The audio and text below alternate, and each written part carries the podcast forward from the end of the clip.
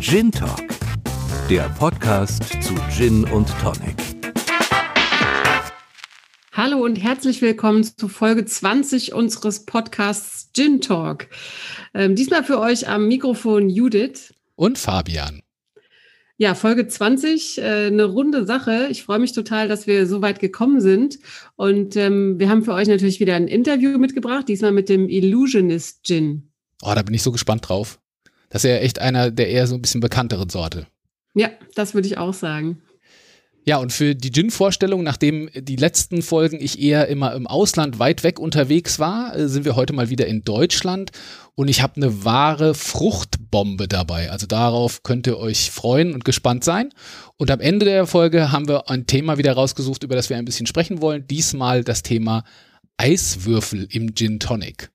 Ja, also bin schon gespannt, was du da äh, zu sagen hast, Judith. Aber ich würde sagen, wir starten jetzt direkt mit dem Interview.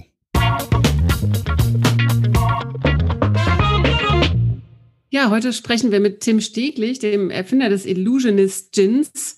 Vermutlich haben viele von euch schon mal vom Illusionist gehört. Äh, der einzigartig ist die blaue Farbe, die sich in so ein ganz zartes Rosa verändert, wenn man ihn mit Tonic mischt. Und Tim hat uns erzählt, wie die Idee mit dieser Farbe entstanden ist und wie der Weg war vom, von der ersten eigenen Brennanlage bis zum Illusion, bis zur Illusionist Distillery. Und ähm, ja, jetzt geht's los mit unserem Interview. Ja, ich bin der Tim. Ich bin äh, vom Illusionist Gin. Ich bin einer der Gründer. Wir haben zu zweit gegründet in 2015 und ich habe die ehrenvolle Aufgabe, hier den Laden etwas zusammenzuhalten, so gut ich kann ähm, und ja, das Geschäft nach vorne zu bringen. Das Alleinstellungsmerkmal am Illusionist Gin ist die blaue Farbe, wie schon gesagt. Und wie die in den Gin kommt und was sonst noch so drin ist, das verrät euch Tim jetzt. Ja, vielleicht fange ich mit dem letzten an. Also was ihn so besonders macht, ist, dass er auf der einen Seite ein Bio-Gin ist, was mit, was heutzutage gar nicht mehr jetzt so besonders ist. Gibt ja auch schon einige auf dem Markt. Was uns aber als Alleinstellungsmerkmal hat, ähm, ist die blaue Farbe, die wir dem Gin zugeben nach der Destillation. Passiert durch eine Blüte, die wir nach dem, nach der Destillation in das Destillat reingeben, wenn der Gin fertig ist, die den Gin schön durchzieht, wie ein Tee, wie eine Infusion. Wir nehmen sie dann wieder raus und zurück bleibt eine tiefblaue Farbe in dem Gin. Und der Clou an dieser Blüte ist, wenn wir sie mit Säure versetzen, Säure haben wir im Tonic, haben wir im Zitronensaft, in verschiedenen Cocktails, ändert sich der pH-Wert. Das heißt, wir senken den pH-Wert durch Säure und dadurch verändert sich die Farbe. Es gibt einen Farbumschlag vom Blauen ins Rote, ins Rosane, so wie man es vielleicht auch vom Blaukraut kennt. Wenn man Blaukraut in Essig einlegt, hat man genau den gleichen Farbumschlag. Das ist das Besondere an unserem Gin. Es ist auch, äh, als wir angefangen haben, 2016, äh, war das ein sehr schöner OH-Effekt, den wir bei vielen Bars gesehen haben, wie viele Barkeeper darauf reagiert hatten sehr, sehr umkämpfter Markt, aber wir haben es auch geschafft, zumindest im Münchner Raum mit so ein bisschen so einem Special Twist äh, Leute überraschen zu können. Das ist so der, ja, der äh, Aha-Effekt des Gins. Was wir haben, wir haben 16 Botanicals drin, ist eher floral fruchtig, ähm, also viele Zitrusthemen, Orange, Zitrone, Grapefruit und florale Themen wie Koriander, Rosmarin, Lavendel, den eher so zum mediterranen Gin kann man so sagen, so ein bisschen machen. Es hat uns auch erlaubt, tatsächlich dadurch, dass wir so einen besonderen Farbeffekt oder ein, ein gewisses äh, USP oder Alleinstellungsmerkmal haben, hat es uns erlaubt, ein bisschen schöner oder was heißt schöner, ein bisschen allgemeiner im, im, im Geschmacksbouquet zu sein. Also wir haben jetzt nicht des, den krassen Ausreißer geschmacklich, ähm, durch den wir uns vielleicht ähm, ja, allein stellen müssen, ähm, sondern wir haben eher da das Augenmerk drauf gelegt, äh, einen runden, schönen Gin zu machen, der ja, wie so ein Labrador bei den Hunden bei allen gut ankommt vielleicht. Ne? Wie kommt man überhaupt auf die Idee, einen blauen Gin zu machen? Tim und sein Gründerkollege Max waren kurz davor, das Studium oder die Ausbildung zu beenden und brauchten einfach ein bisschen Abwechslung und da kam ihnen das Ginbrennen gerade recht. Also die Geburtsstunde war im Sommer 2015 an der Isar äh, mit meinem Spätzl oder Kollegen Max, mit dem ich gegründet habe damals. Ähm, und es war, ja, es war ein Thema aus Langeweile raus. Äh, er ist Zahnarzt, hat auch seine eigene Praxis hier in München. Ich war in den letzten Schritten meines äh, Studiums und äh, es gab wahrlich lustigere Themen zu machen, als äh, für mich den Studienalltag oder letztendlich meine Abschlussarbeit zu schreiben und für ihn in der Ausbildung da täglich äh, seine Stunden abzuklappern oder zu lernen. Ähm, und wir haben dann gesagt, wir brauchen mal irgendwas, äh, was uns ein bisschen abholt, was uns äh, ein bisschen Spaß macht. Äh, natürlich hat uns das andere auch Spaß gemacht, aber man macht ja natürlich lieber Themen, die letztendlich als in der Hobby oder als Freizeitbeschäftigung äh, einem einfallen. Und da war das Alkoholbrennen ja, lag nahe. Wir wussten von diesem Farbeffekt dieser Blüte, dass diese Blüte die Farbe verändern kann. Ähm, die Frage war dann eigentlich so am Anfang, können wir beides unsere oder unsere Leidenschaft für Alkohol, die wir vielleicht auch in Studienzeiten hinterm Tresen und vorm Tresen äh, hatten, äh, verbinden mit irgendwie einer pfiffigen Idee. Ähm, gar nicht mal jetzt so geschäftlich gedacht, sondern eher so als Hobby-Thema ähm, für Familie, Partys, Feiern und so weiter. Und haben dann gemerkt, dass die Farbstabilität, die diese Blüte ja braucht, äh, weil wenn ich, wie gesagt, in den pH-Werten rumspiele, verändert sich die Farbe. Äh, wenn ich gewisse pH-Werte einstelle in meinem Gin, dann ist es auch nicht stabil, sondern es fängt an, von alleine sich weiter zu entwickeln. Das heißt, wir brauchten ein, eine Farbstabilität im pH-Wert, ähm, die uns der Gin gut gegeben hat. Es war ja, war wahrscheinlich war es Glück in dem Fall, dass wir genau das Destillat in dem pH-Wert hatten, wie die Farbe ihn gebraucht hat. Äh, ähm, und dann haben wir angefangen, dann haben wir uns kleine Tischdestillen gekauft, die man ja legal, ohne sie beim Zoll anmelden zu können äh, oder zu müssen, kaufen kann, haben dann unsere ersten Chargen durchgebrannt und das ist letztendlich wie dann ein Kochbuch. Also wenn man eins braucht. Wenn man keins braucht, dann schmeißt man einfach Zutaten zusammen, hofft, es kommt irgendwas Schönes bei raus. Ähm, es hilft natürlich, wenn man ein bisschen einen, einen, ja, einen Sinn für Geschmack hat äh, und vielleicht tatsächlich ist es ähnlich wie beim Kochen, dass man weiß, welche Zutaten harmonieren ganz gut ähm, und, und, eine Idee hat, wie der Gin sein soll, dann kann man sich relativ gut voranarbeiten.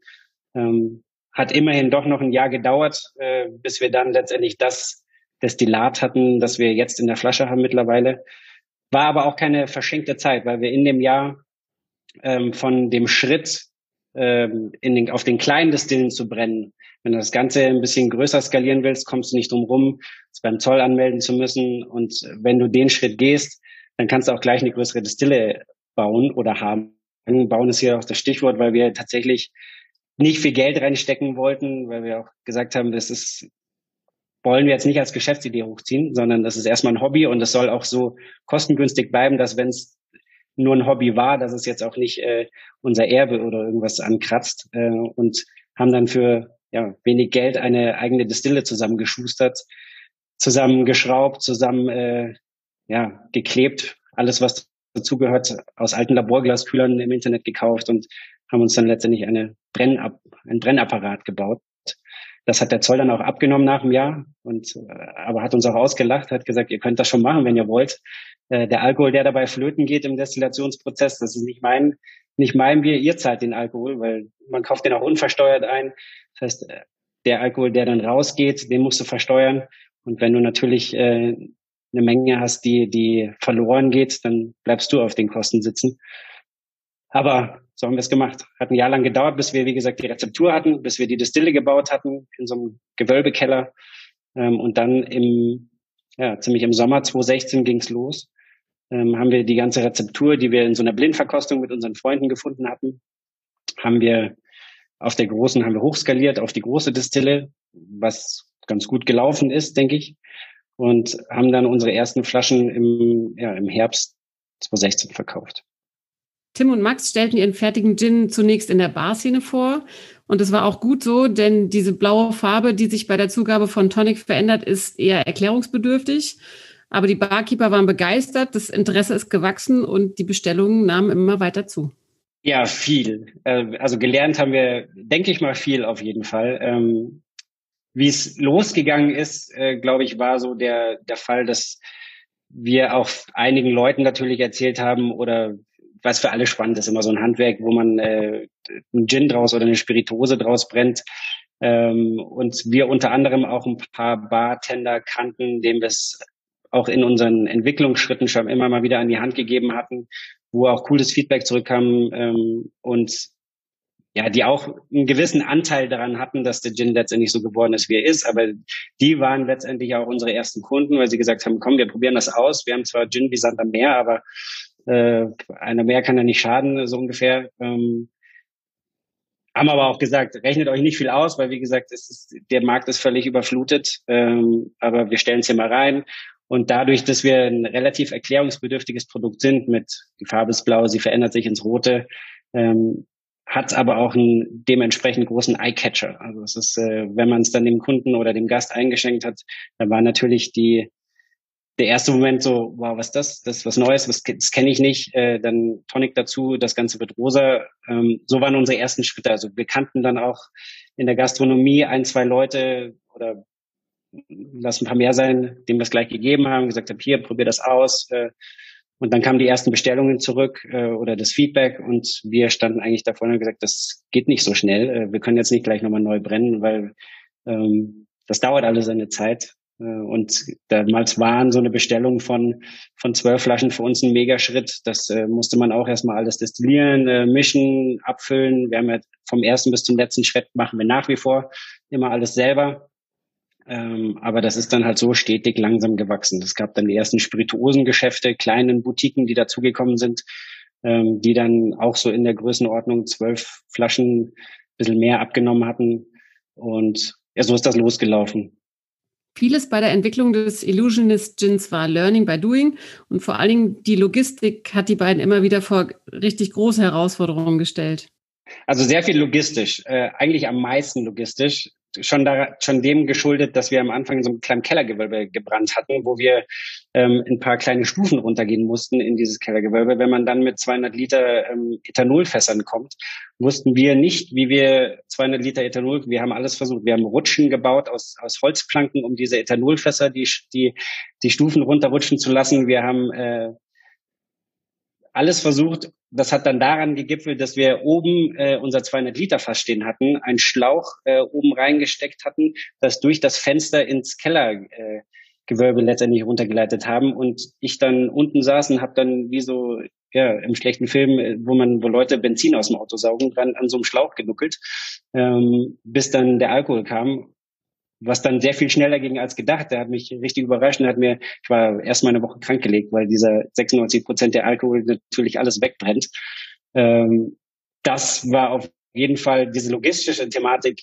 Ähm, wir haben damals alles in einem Handwagen, äh, diese diese Läden, die wir beliefert hatten am Anfang, die Gastronomie, zwölf Flaschen, das haben wir auf so einen kleinen Handwagen gestellt und haben das dann weggefahren. Als es dann irgendwann in die Palettenlieferungen ging, da, das war, da war ja Land unter bei uns, da irgendwie so ein DHL-Wagen, so ein, so ein, ja, so ein LKW, der sich versucht hatte, da in den Hinterhof reinzudrücken, den wir dann mühsamst beladen hatten mit der Palette, teilweise die Palette erst in den LKW reingehoben haben, um dann die Palette äh, zu beladen und dann mit so einer Folie zu, zu umwickeln also Logistik war ganz groß, äh, bestimmt das Schwierigste. Wir sind dann auch relativ schnell umgezogen in den Gewerbegebieten, nicht sonderlich schön, aber ähm, es war, hat den Zweck getan, wo wir uns dann die erste, das erste Mal auch so eine halbwegs automatisierte Abfüllstraße bauen können. Das waren so ganz zusammengeschustert auf so einem Fließband äh, mit so einem Füller, wo dann die Flasche reinkam, die wurde erkannt von einem Laser, dann wurde ganz äh, ganz simpel da äh, der Saft letztendlich reingefüllt und dann von Hand verkorkt. Äh, am, am Anfang war das alles Handarbeit. Wir haben die Etiketten mit Hand drum geklebt, die Korken mit Hand reingestöpselt. Äh, mittlerweile sind wir wieder umgezogen seit März letzten Jahres und mittlerweile schaut die Produktion ein bisschen schöner aus. Das ist auch schön zu sehen, wenn man dieses, diese Steps von, von Anfang bis jetzt so mitmacht, äh, wie sehr auch diese Getränketechnik, äh, wie viel man davon lernt sozusagen. Tim hat mit einer kleinen Tischdestille begonnen, dann eine Brennlizenz erworben und eine eigene große Destille gebaut, in der er seinen Illusionist Gin brennt. Wie das genau funktioniert, das hört ihr jetzt. Ja, absolut. Also los geht's. Man stellt eigentlich nicht den Alkohol selber her. Das heißt, los geht's, dass man sich den Alkohol beschafft. Alkohol, für die Alkoholherstellung braucht man eine Brennlizenz. Die sind super teuer. Alkoholherstellungsprozess ist äh, kompliziert, dauert lange. Ähm, da ist es sehr viel leichter, im ersten Schritt vielleicht zu einer Apotheke zu gehen. Die sind zwar teuer, aber da kriegt man in Kleinstmengen auch noch, ähm, sich Ethanol zu kaufen. Dieses meistens alles gleich, 96-prozentiger Ethanol. Ähm, und dann setzt man den etwas herab, weil 96-prozentiger Alkohol da gleich seine Gewürze reinzuschmeißen, äh, ist sehr aggressiv. Das heißt, er nimmt auch Gewürz- oder Aromenstoffe raus, die man vielleicht nicht unbedingt haben will. Das heißt, wir setzen das ein bisschen herab ähm, um letztendlich nicht die Bitterstoffe auch rauszuziehen.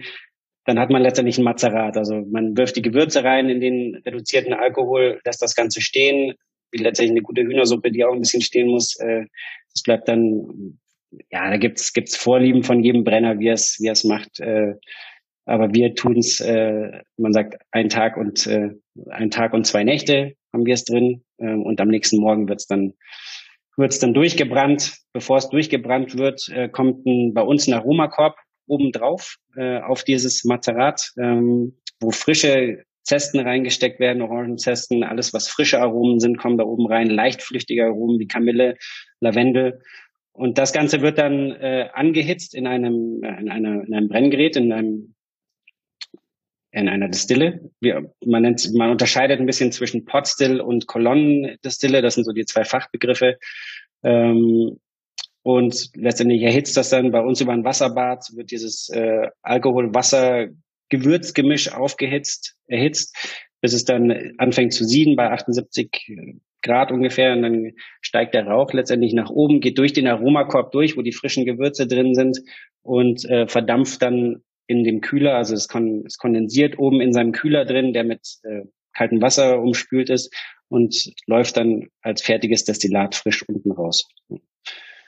Also das sind die Themen, man braucht letztendlich, du brauchst ein Brenngerät, ein einfaches, das gibt's im Internet zu kaufen. Das äh, glaube ich, dass der rechtliche Rahmen sind 0,5, 500 Milliliter ähm, kann man in jedem Online-Shop oder in vielen Online-Shops kaufen. Dann brauchst du den Alkohol, ähm, und dann brauchst du ein paar Gewürze, die dir Spaß machen. Um Gin herzustellen, ist natürlich der Wacholder, äh, der muss dabei sein. Ähm, ansonsten sind dir alle Freiheiten gegeben. Pur mit Tonic oder als Cocktail?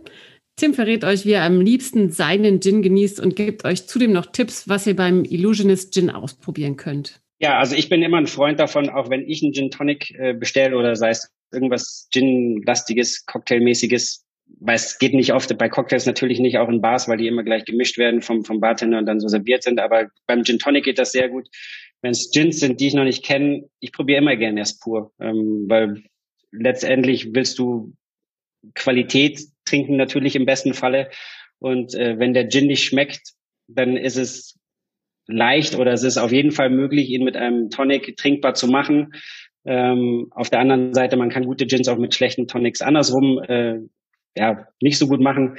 Ähm, da lohnt sich, also es ist eine Herangehensweise, du musst deinen Gin finden, den, den der schmeckt, und dann gehst du, begibst dich auf die Suche nach einem Tonic, das dir schmeckt. Da kann man schon viel falsch machen, so ungefähr. Aber bei, für uns ist es, wie ich schon gesagt habe, bei unseren floral-fruchtiger Gin ist, in, in, in den Geschmacksthemen her, ähm, bin ich gern ein Freund, irgendwie so ein bisschen Gegenpol oder was Herberes reinzunehmen im Gin Tonic jetzt. Ähm, das heißt, dass es geht dann eher so in die Dry Tonic Richtung, in die Indian Tonic Richtung und da gibt's einige auf dem Markt, die, die gut passen. Gibt natürlich auch so ein bisschen die andere Seite, die sagen, ich mag dieses Tonic eigentlich nicht, weil es mir zu bitter ist. Äh, ähm, gibt es nicht andere Möglichkeiten, das auch zu trinken. Dann gibt es natürlich von den Tonic äh, Waters auch sehr viel andere, äh, von Fever Tree Mediterranean äh, oder auch Schweppes hat äh, sehr viel, sehr viel Tonics, äh, Hibiskus-Themen, äh, die letztendlich diesen Tonic-Geschmack rausnehmen.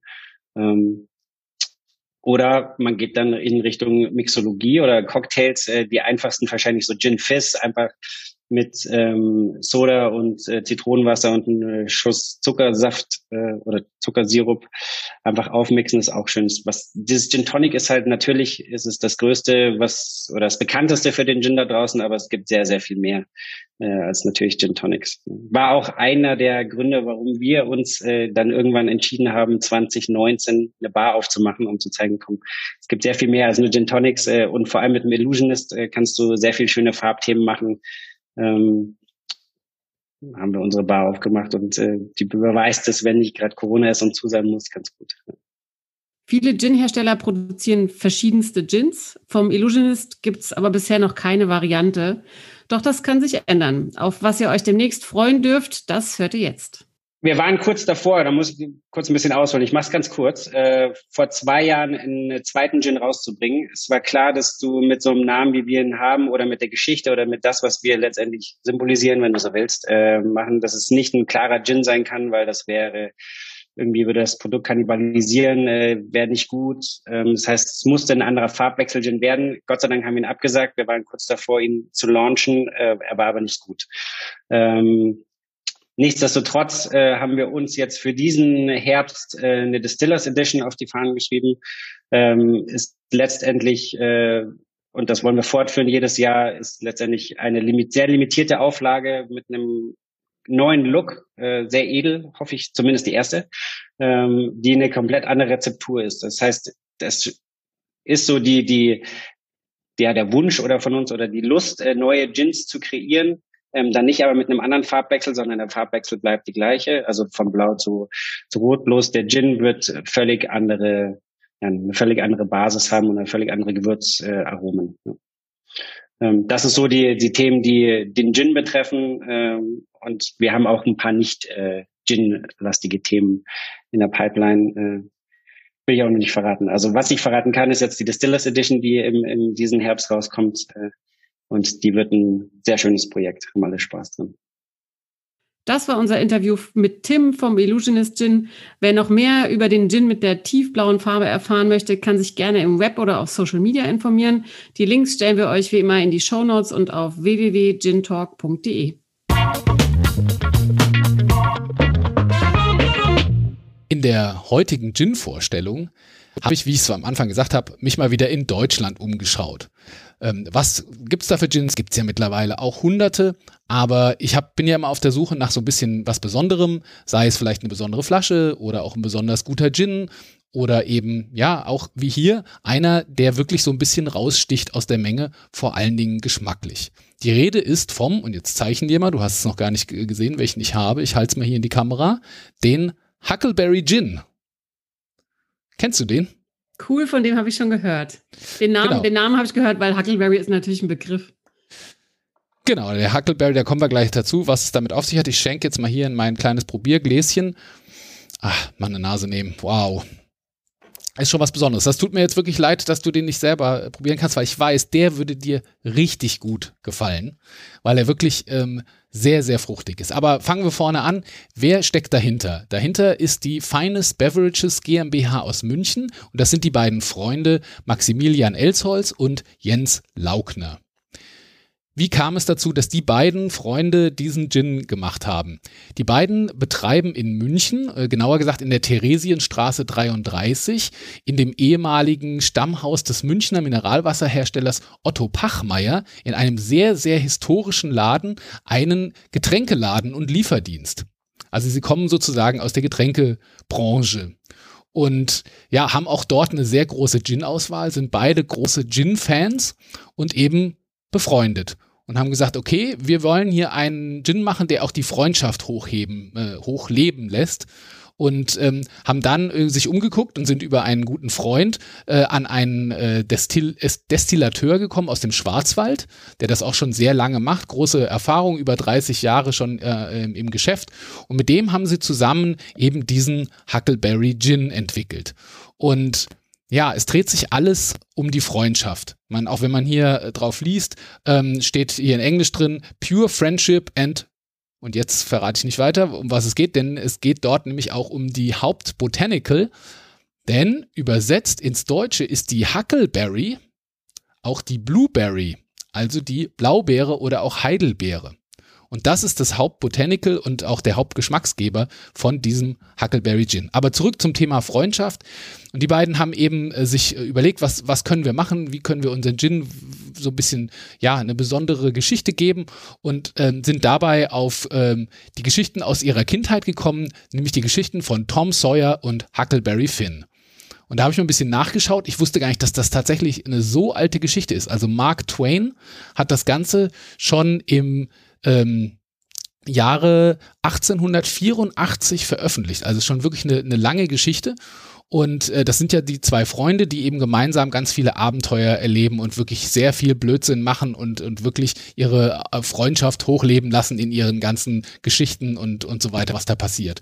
Und ähm, wenn man hier auf dem Etikett schaut, ja, da sind auch zwei ähm, Figuren drauf skizziert ähm, in, in Hand, also als Illustration. Und das könnten schon irgendwie, ja, Tom Sawyer mit hier so einem, äh, mit so einem sehr markanten Hut, mit so, mit so einer Melone und Huckleberry Finn sein, aber äh, beide sichtlich angetrunken oder zumindest sehr heiter unterwegs auf dem Etikett. Ähm, also ist auch wirklich äh, sehr, sehr schön gemacht. Ähm, wenn man sich die ganze Flasche anschaut, die Flasche an sich ist eher sehr unscheinbar, ist so eine grüne Apothekerflasche, so eine ganz klassische Gin-Flasche. Ähm, und oben eben so ein Holzkorken äh, oben drauf, also äh, beziehungsweise ein, ein, Plastikkorken, aber mit Holzdeckel.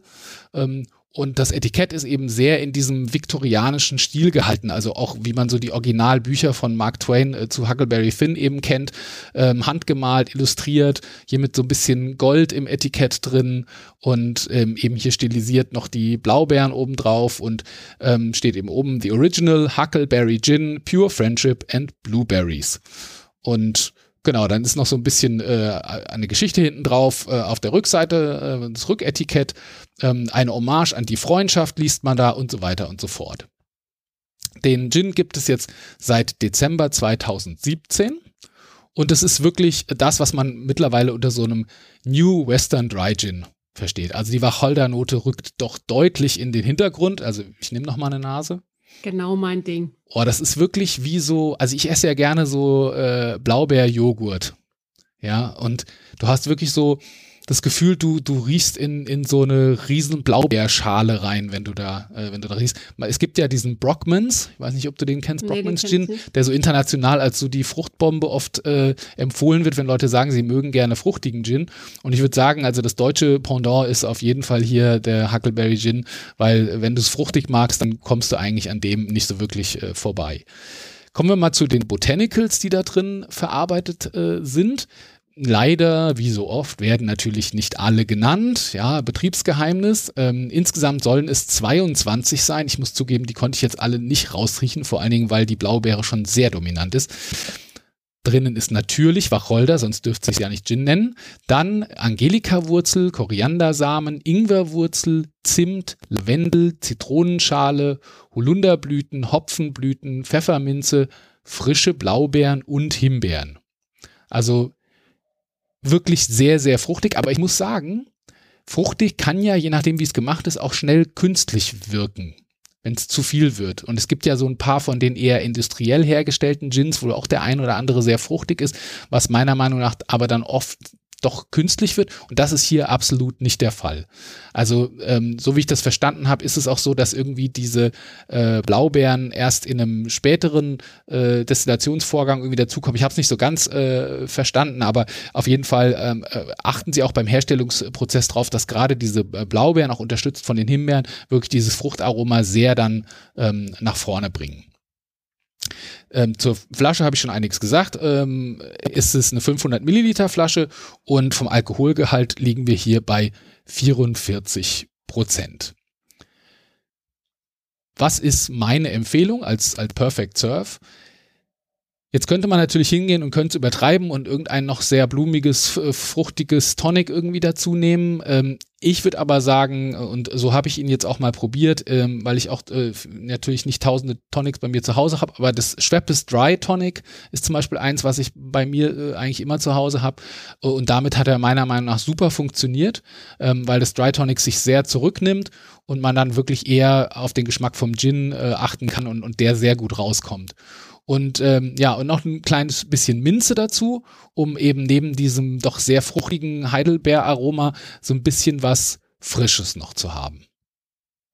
Also das wäre äh, meine Empfehlung für den Perfect Surf. Ja, das war mein Gin für unsere runde Folge Nummer 20, der Huckleberry Gin.